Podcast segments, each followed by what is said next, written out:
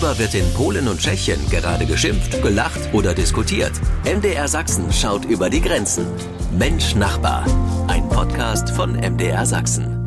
Herzlich willkommen bei Mensch Nachbar, dem Podcast mit dem Blick über die Landesgrenzen zu unseren Nachbarn Polen und Tschechien. Am Mikrofon ist Holger Lühmann.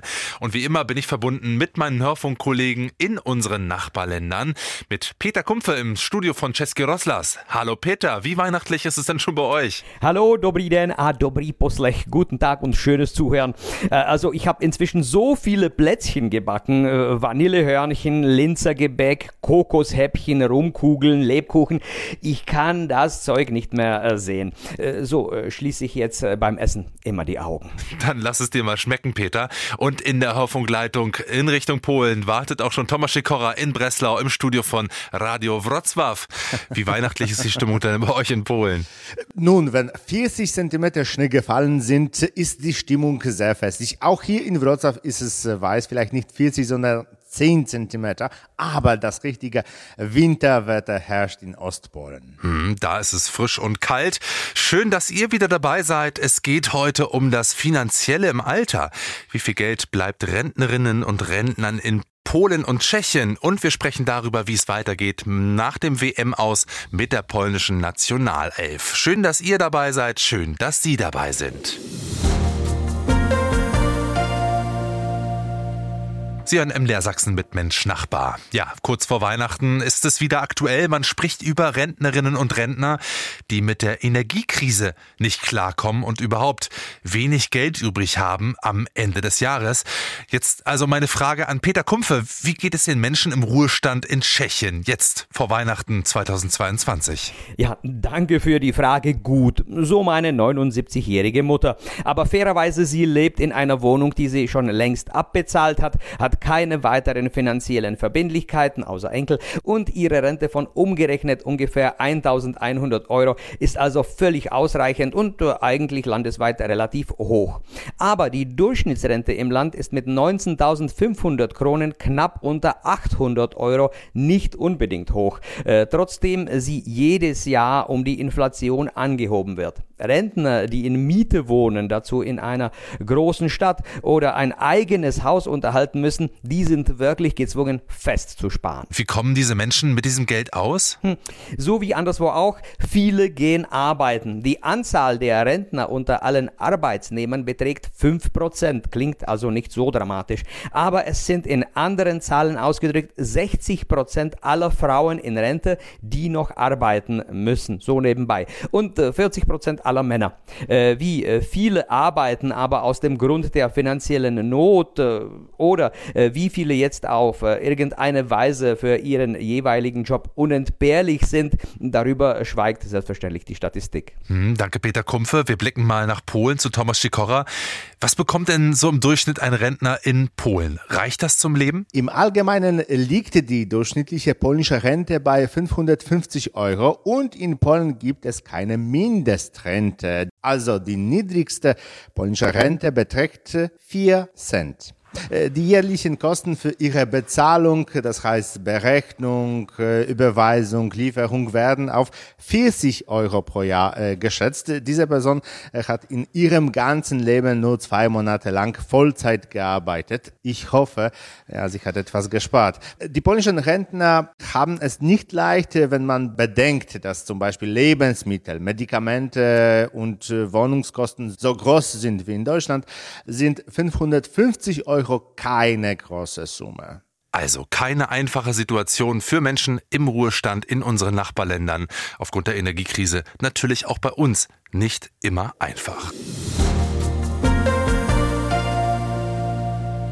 Ja, ein leeres Haus in Charakow, Geflüchtete aus dem Krieg in der Ukraine und Wintersport begeisterte Abgeordnete. Ja, und schon hat Tschechien einen neuen Skandal. Was ist passiert, frage ich Peter Kumpfe in Liberec. Also, das, was passiert ist, ist weniger ein Skandal als eine, naja, sehr peinliche Angelegenheit. Das Abgeordnetenhaus besitzt unter anderem eine Pension in Harachow. Die wird, na klar, im Sommer weniger oder gar nicht benutzt. Und so stellte man die diese für Flüchtlinge aus der Ukraine bereit. Es kamen vor allem Mütter mit Kindern in den Riesengebirgsort und viele fanden auch Arbeit da und die Kinder besuchen da die Schule. Und jetzt müssen die Flüchtlinge raus, weil die Abgeordneten das Haus für eigene Zwecke nutzen wollen. Das heißt, für die Erholung der Abgeordneten, die nach Harachow zum Skisport kommen. Der Bürgermeister von Harachow war richtig böse, der Bezirkshauptmann äh, hat sich geschämt, geholfen hat es nicht. Es entscheidet der Besitzer der Immobilie und das ist das Abgeordnetenhaus. Hm, und über wie viele Menschen sprechen wir da und was passiert mit ihnen genau? Es sind 13 Menschen, die in Harachow weiterhin leben möchten. Man fand mit der Hilfe der lokalen Behörden eine Unterkunft unweit dieses Hauses, vielleicht mit etwas weniger Komfort, aber den Menschen war wichtig zusammen zusammenbleiben zu dürfen. Naja, hoffentlich haben die Abgeordneten Spaß beim Skifahren. Also es gibt Diskussionen rund um einen Wintersportort in Tschechien, wo eigentlich Geflüchtete aus der Ukraine unterkommen sollten, nun aber für Abgeordnete aus Prag das Feld räumen müssen. Vielen Dank, Peter Kumpfe. Nach viel hin und her erhält Polen nun doch das Patriot-Raketensystem von Deutschland. Diplomatisch war das zum Teil ein Kraftakt und jetzt ist der Deal perfekt, wie es scheint. Damit soll sich nun auch die Abwehrfähigkeit deines Landes, Tomek, verbessern. Immerhin hat das Thema ja, spätestens mit Russlands Angriffskrieg auf die Ukraine bittere Aktualität bekommen. Wie fallen die polnischen Reaktionen jetzt auf die Lieferung aus? Äh, vor allem die Polen blickten peinlich berührt äh, äh auf das Verhalten der polnischen Regierung. Regierung, die zusammen mit dem öffentlich-rechtlichen Fernsehen Deutschland seit Monaten kritisiert. Jeden Tag äh, höre ich in den polnischen Fernsehnachrichten von TVP1, äh, dass die Deutschen alles tun, um Polen an der Entwicklung zu hindern, dass sie die Polenswirtschaft durch die Kontrolle der äh, Europäischen Union abwürgen. Im Allgemeinen, Holger, das, was ich von äh, TVP höre, du und deine Landsleute denken den ganzen Tag darüber nach, was ihr tun könnt, um uns zu betrügen, um uns zu schaden so in der Art. Äh, und jetzt äh, stellt sich plötzlich heraus, dass diese verachtenswerten Deutschen uns ein, um die Deutschen irgendwie noch weiter kritisieren zu können, kam die polnische Regierung auf die Idee, dass die Raketen in die Ukraine gehen sollten und ihr seid dumm, das System in Polen aufstellen zu wollen. Ja, ja, schließlich äh, reagierten die USA. Ein Anruf von Joe Biden genügte und die polnischen Behörden, polnische Regierung beruhigten sich. Also es ist nicht einfach gerade in den deutsch-polnischen Beziehungen. Was bedeutet denn der Liefervertrag für dieses Verhältnis, das zuletzt ja durch diverse Themen ziemlich belastet war? Allen voran mal wieder die Frage der Reparationszahlungen für die Schäden des ah. Zweiten Weltkriegs.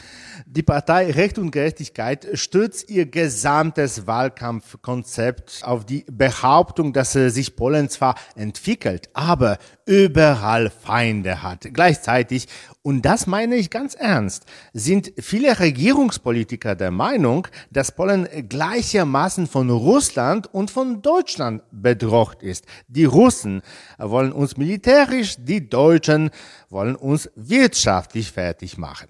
Äh, die Regierung muss also erstens äh, aufzeigen, wer für ihre Misserfolge verantwortlich ist. Und das wäre Deutschland. Und zweitens, wer für unser Leid bezahlen sollte. Und das wäre wiederum Deutschland. Die Raketen werden die Situation nicht ändern. Äh, bis zu den Wahlen wird noch viel über Reparation gesprochen werden. Also, Holger, ich bitte dich, nicht den ganzen Tag darüber nachzudenken, wie man Polen zerstören kann. Kannst du bitte aufhören? Ich bin der Letzte, der äh, Polen zerstören will. Ähm, ich habe deinen Sarkasmus verstanden, Tomek, und ich glaube auch viele unserer Hörerinnen und Hörer. Soweit also zum deutsch-polnischen Verhältnis nach der Ankündigung der deutschen Regierung, ein Patriot-Raketensystem nach Polen zu liefern.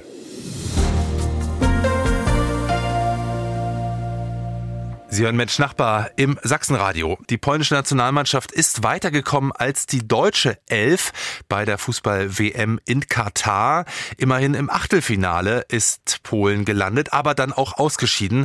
Tja, und nun gibt es heftige Diskussionen rund um die polnische Nationalmannschaft. Tomek, es geht da um einen waschechten Skandal. Worum geht's genau? Zunächst einmal weißt du es nicht, aber Polen hatte bei den WM den dritten Platz erreicht. Denn in der Gruppe haben wir gegen Argentinien verloren verloren und nach Abschluss der Gruppe gegen Frankreich.